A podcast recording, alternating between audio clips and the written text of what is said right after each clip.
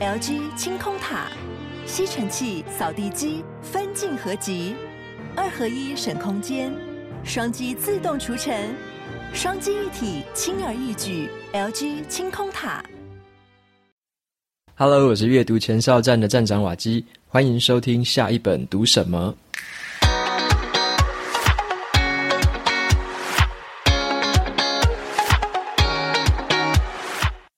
今天我想跟大家分享的这本书，它的书名叫做《解密陌生人》，是我前阵子读过，觉得还不错的一本书。那这本书在讲的事情，就是说，我们对于一个陌生人呢、如果要从他的外表跟这个脸部表情去判断他是一个怎样的人的话，这其实是非常不准确的一件事情。例如说，书里面就讲了，骗子可以看起来很忠厚老实，然后那些间谍看起来就很忠心耿耿。还有那些可能无罪的人，可是他看起来却紧张兮兮的样子。所以这本书是在讲说，我们对于陌生人的认识跟理解，其实有时候存在很多盲点。那么这本书的作者，他是很有名的一个记者，叫做那个 Malcolm Gladwell 格拉威尔。他写过的书其实都蛮好看的，像我看过之前他写过的《引爆趋势》，还有很多人喜欢的《艺术》，那个“艺”是奇异果的“异”啦，数量的“数”，艺术。那他很擅长，就是用他很不同的眼光，去把一些看起来很像平淡无常啊，或者说看起来很像大家习以为常的事情，解释成一个很有洞见，就是他可以把隐藏在底下的一些道理，或隐藏在底下的一些共同特性，把它挖掘出来。所以他的呃书，其实很多的时候是用一个记者的角度呃报道，然后引用一些理论，引用一些故事，引用一些实验。然后去有点像说，很像一个侦探这样子，拼凑出说这一些故事之间的彼此相连的一些关系，然后让你知道说，哦，原来在这些故事的底下，在这些事情的底下，有这样的一个理论在。那么这本书的话，呃，它碰到了一些很特别的、很很敏感的议题啦，像在美国的话，其实引起了蛮蛮大争议哦，像是说在他在讨论的议题有包含了白人警察，然后曾经去。呃，盘查临检一个黑人的女性的驾驶，结果最后造成这个黑人女性驾驶她在这个监狱里面，最后竟然那个自杀身亡。还有，他有讲到另外一件事情，是关于以前有发生过的儿童的一个性侵案，也是在美国的。结果这件事情居然被掩盖了长达二十年。还有他讲另外一种，就是像呃蛮常见的，就是在美国有那种校园的捡尸的文化。喝酒醉的时候，然后对那个女性乱来，或者说甚至是对男性乱来，他就讲说这种东西有时候是呃酒精催化之后，让人家意识不清楚，对于陌生人的误解之类的。他碰到的这些话题其实是蛮有争议性的，所以他的评评论这本书的评论好评跟负评其实很两极，很不一定。但是我觉得说，像读这本书的话，给我的一个观点就是说，他讲的不一定是真理，没有错，可是他可以用。一些比较特别的那个观点，去告诉你说，原来他在这些事情的背后看到了什么，然后总就是变成了这本书的一个主题，就是所谓的怎么样去解密一个陌生人。好，那我接下来来说一下这里面我看到的一些很不错的故事，跟你分享一下。那么像第一个故事啊，我觉得就很有意思。他在说以前二战的时候，英国的首相张伯伦，还有那个德国的首相希特勒他之间的故事。那时候二战还没有爆发之前呢、希特勒其实就已经开始展现出野心了。他甚至曾经就发表过说，他想要入侵捷克这个国家的一个言论。然后那时候其实世界各地的人已经开始有点意识到，诶，这个人的野心很大哦，好像想要做些什么事情。可是，在英国的首相，呃，英国的首相那个张伯伦，他那时候就觉得说，他有点有一点点的反主流的感觉。他觉得说，希特勒真的是这样的人吗？我如果没有亲眼看过他，亲眼跟他拜过面的话，我不一定相信他是这样的人。所以张伯伦他其实蛮坚定的，他就觉得说，我一定要去跟希特勒面对面，然后谈谈，或者面对面去了解他，去理解他这个人。然后他就是安排了这个行程，真的就飞去了德国，然后跟希特勒碰面。像是他们第一次碰面之后啊。当面的面对面的谈话之后，他出来就跟那个媒体记者说：“哦，这个人是说话算话的哦，很老实。”好，然后第二次他又他总共去了三次哈，第二次、第三次他又飞去德国，就是跟他碰面，然后然后碰面的时候就很诚恳的啊，彼此握手啊，然后双眼这样子，呃，水汪汪的看着对方啊，就是好像很诚恳的样子。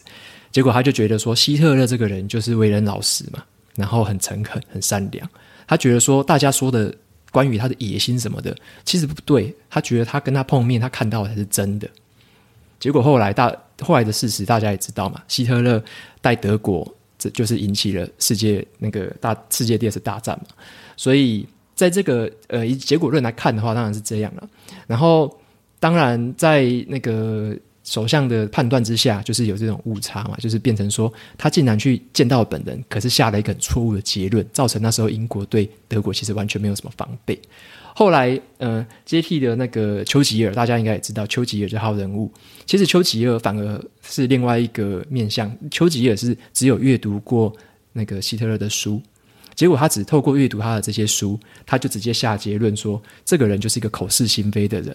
他不是一个好家伙。然后他也说了，那个张伯伦他去探访希特勒，其实是历史上最蠢的决定之一了，因为他探访了之后做出的决定。没有办法阻止二战的发生，也没有提早做好一些防范的措施之类的，所以丘吉尔反而是透过阅读他的文字而已，读他写过的书而已，就已经判断出这个人真正是什么样的一个底底子，或者什么样的一个呃个性之类的。所以这件事情就让我们很好奇的，就是说，为什么有时候我们反而呃对于一个陌生人，反而见了面，反而看了看到他本人，跟他亲自交谈之后，反而会造成。呃，更大的误解，或者说原本你呃原本你带的偏见就投射到了他身上，像是张伯伦，他就觉得说希特勒应该不是像大家讲的那样吧，所以他一直一直把这样子的印象灌输在他跟希特勒碰面的时候的身上，他把他的呃行为举止全部都解释成说这个人应该是一个正人君子。OK，所以我接下来分享两个这本书里面有讲的一个算是理论。他那个作者他就讲说，我们其实有一个很嗯，算是盲区吧，就是我们会预设为真啊，对陌生人会预设为真，意思就是说我们会总是会认为对方讲的话是真的，就是会相信别人的意思。OK，那这个当然是演化的结果啊。如果你每每天都在怀疑别人，每天都在怀疑别人，那可能你也是会被淘汰的一群。但是我们如果是相信别人，当然是一件好事嘛，因为其实大部分的人是算是 OK 善良的人。但是其实我们很不擅长判断那一些说谎的人，所以作者这边他就有讲到一个实验哈，就是有科学家做过的实验。这个实验是这样的：科学家呢，他把学生找来这个一个小房间里面，这个小房间里面会有另外一个人是叫做演员，这个演员是故意的拍的，故意拍的演员。然后学生会以为说另外一个人也是学生就对了，他会以为这个是两两一组的一个实验。然后这两两一组的这个配对呢，会再搭配一个考试官。这个考试官呢，他会把呃机智问答抛给这些学生，说：“诶，你这些问题如果答对的话，他当场就会给你钱；你每答对一题，他就给你钱；每答对一题，给你钱。”然后这两个人就会去抢答嘛。学生会当然会以为说：“诶，另外一个人是跟我一样的人啊，就是就是接受这个实验的人。”所以他们就会做这个机智问答。好。那在这边，他们就做了一个很很巧妙的事情，就是说，他们中间会请这个考官，好，考试官，他就会先走出去，说：“哎，我我可能去上个厕所，等一下再回来。”好，考官就走出去，然后把他的题目还有什么答案就放在桌上。那这个时候，另外一个演员他就会说，告诉学生讲说：“你看那个考官已经出去了，而且答案还放在桌上，你可以拿来看。我等一下不会，就是不会打小报告就对了。你可以拿来看，我们可以拿来看，一起作弊之类的。”然后呢，有一些学生他会选择说：“好，那我就跟你一起把这个答案拿来看，看完之后，等一下回答题目都可以拿很多钱嘛。”那有一些学生他是另外一个想法，他觉得好，他不要这样子，他不要作弊。OK，他比较正直的这个表现，不作弊。OK，所以有两种两种学生嘛。在这个实验做完之后啊，科学家就特别针对这些做完实验的学生做一个访谈，访谈的过程他们就把它录影录下来。访谈什么呢？他访谈到一半，他就会问学生说：“在刚刚那个考官走出去的时候，请问你有没有偷拿桌上的考那个答案来看？请问你有没有这样做？”那学生就必须回答嘛。有些学生是他如果没作弊，他当然就回答没作弊嘛。但有些学生他是作弊的哦，他会回答说：“诶，我其实刚刚没有作弊，因为他他知道他等一下如果说他作弊的话，他那个钱说不定会收回去嘛。所以他们就选择说谎，我刚刚没有作弊哦。那这时候你会发现说，有一些学生他其实在说谎的时候，他会有点就是可能畏畏缩缩的，眼睛就不知道看哪里，然后表现的就有点紧张，可能还会冒冷汗。有些学生是这样子，结果他们发现有一些学生很特别，他理直气壮的告诉你他没有作弊。他理直气壮的、很诚恳的跟你说，然后你完全丝毫不会察觉说这个人有作弊的嫌疑。结果那些人其实是也是说谎的人，所以他就发现说有这样子两种人：一种是外表看起来就是真的是作弊的人，另外一种是看起来好像很正常，可是他其实也是作弊的，他也是说谎的人。好，那就很有趣了。科学家就把这个录影的这些影像分，就是这里面的影像就会有分成有说实话的人嘛。有说谎话的人嘛，他就把这组影像呢，再拿去给另外一群人看，叫那些人去判断说，请问这个影片里面的这些人，他说话的时候，他是说谎话还是讲，还是说实话？叫那些人去判断。他找来这些人是各种职业都有的哦，里面还包含了法官呐、还包含了警察，还包含了中情局的探员。好，找了这这么多不同职业的人来看这种影片，然后说你们去判断这些人到底说实话还假话。结果你猜一下，这些人判断出这个人说实话或假话的这个几率，你猜一下是多少？结果最后这个几率其实蛮让人不可置信的，大家猜对的几率只有五十四 percent，只有五十四 percent，大概一半多一点点。也就是说，我我有时候判断这个人他是说实话的，诶，他诶，他的确是说实话，但是我有时候判断这个人是说谎话的，诶，有时候他不一定是说谎话哦，然后。另外一个情况就是说，我判断这个人看起来很老实，他是说实话的，结果发现这个人表里不一，这个人其实是说谎的。那大家误判的情形其实很高，超过一半而已，其实就代表说你是用猜的了啦，跟猜的没两样。包含那一些什么中情局探员呐、包含那一些法官之类的，他们都觉得说自己好像是识人无数啊，然后可以从你的表情看出一看出什么端倪。他们的那些平均值平均起来也大概就是一半超过一点点，所以这个这个现象告诉我们一件事情，就是说我们要从别人的表情跟言语，还有他的外观，去判断一个人到底是不是在说谎，是很难的一件事情。连这些专家们其实都做得不太好，尤其是判断一种现象最难判断的，就是如果你判断的那一个人他是表里不一的时候，判断的这个正确率超级低。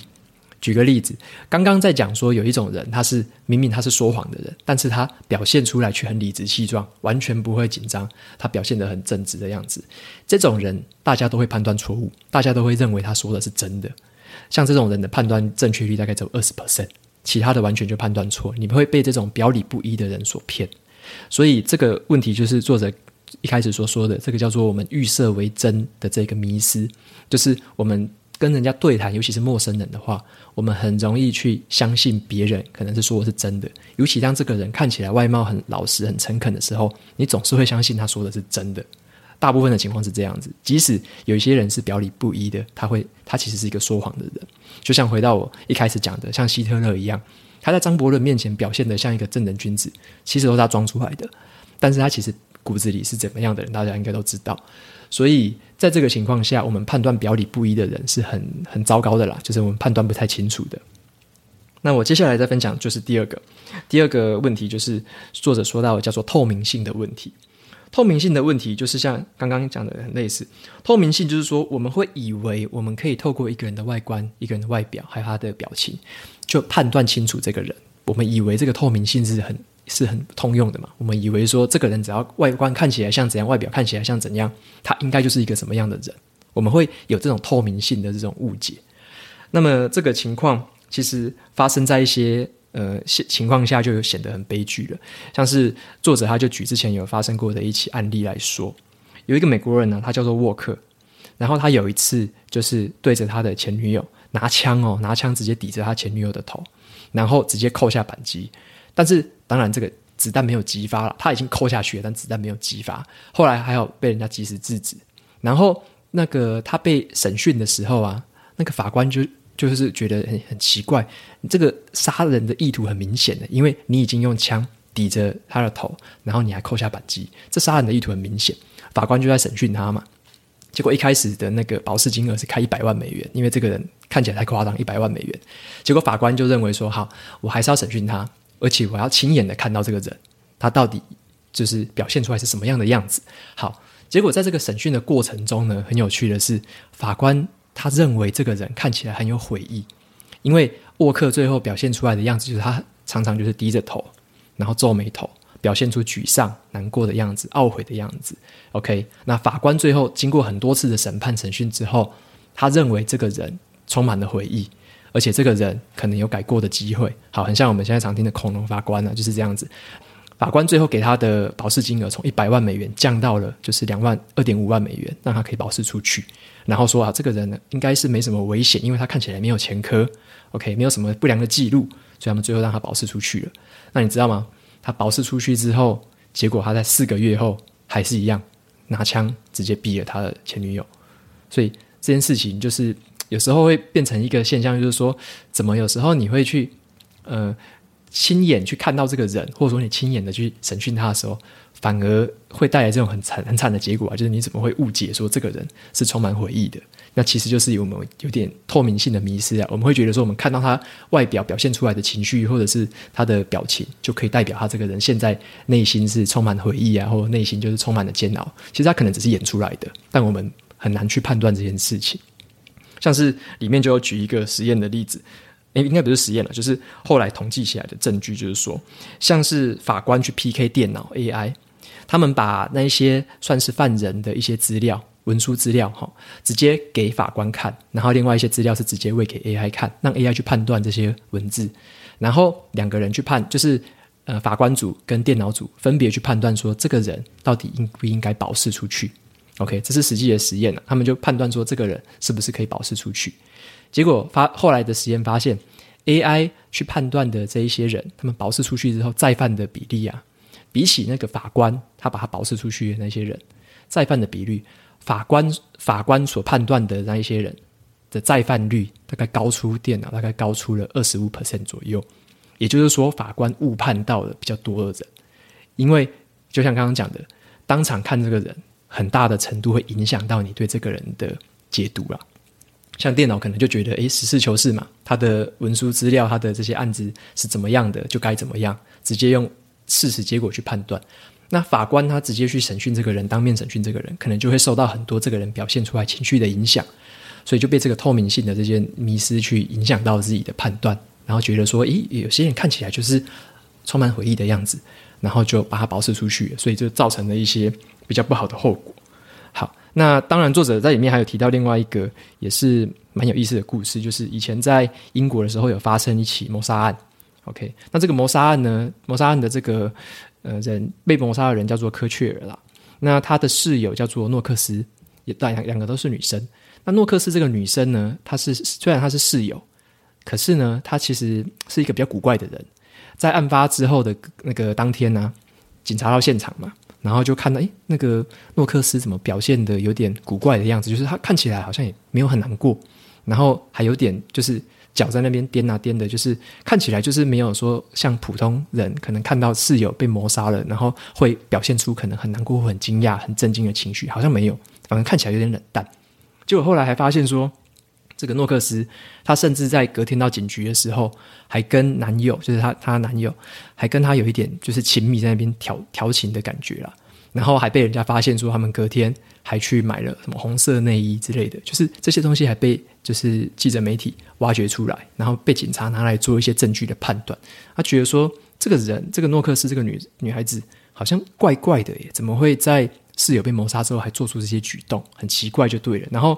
然后诺克斯他接受审讯啊，或者说他在那个那个命案现场的附近的时候，他都表现出比较算是一点冷淡，然后就是。的比较酷酷的那种感觉，看起来就是很很奇怪，就对了。所以他们就一直把他列为头号的嫌疑犯，纠缠了非常久。这个官司纠缠了非常久，一直是被列为嫌疑犯。结果是经过很久很久很久之后，才终于澄清了。诺克斯其实没有任何的证据证明他是犯案的凶手，犯案的凶手其实另有别人呐。那诺克斯就是被这个东西有点像是很冤枉的，被成为了这个头号嫌疑犯。一直被一直被纠缠着。这件事情让他其实花了非常多年的时间在这个上面纠缠着。然后他自己最后也觉得很无辜，因为其实后来才发现说，诺克斯这个女孩子其实从小就是比较在社群上，在社交上面是比较属于呃古怪，或者你可以说比较孤孤僻啊，或者说比较表现出来的情绪跟表现比较不同于常人的这样子的人。所以在这个时候，作者也是认为说，像这个时候的警调的机制啊，也会变成有一点就是透明性迷失的问题啦。他会觉得说，你这个人看起来外观啊，然后你的表情、你的情绪啊，跟你所做出来的行为，我认为这样子可以判断你这个人。我觉得你这个人就是怪怪的，你就是嫌疑犯，不然平常人不会这样表现。好，结果没想到的是，他真的就是一个这样比较古怪的人，他的行事作风就是比较比较特别，他就是这样子的人，但他其实完全不是嫌疑犯。好，那就是这几个例子会发现说，其实我们在对于陌生人的判断上面，嗯，是没有一个很好的一个技巧吧。我们应该一直以来就是很难去真正判断一个人到底他是呃说实话或说谎话，尤其是像对方如果是很擅长那种伪装，或者说很擅很擅长那种表里不一的样子的话，会非常容易被对方骗。你会有一个预设为真的一个假象，你会觉得他很诚恳，他就是会说实话的样子。所以作者在这边就是提醒我们说，要非常小心这件事情。要知道说，我们人有存在这样子的不同的这种迷失。那么在跟陌生人相处的时候，有时候必须要抱着一点谦逊啊，不能说嗯自己太过自信，或者说你带了很多的预设立场，会觉得说这个人就是怎样。我凭我的经验觉得这个人就是怎样，带了预设立场去看他，或者说带着你的自身以前一些老经验、老刻板印象去判断陌生人，有时候这样会造成很大的误会。那这本书里面就谈到很多这样误会造成的一些悲剧或造成的一些不好的结果。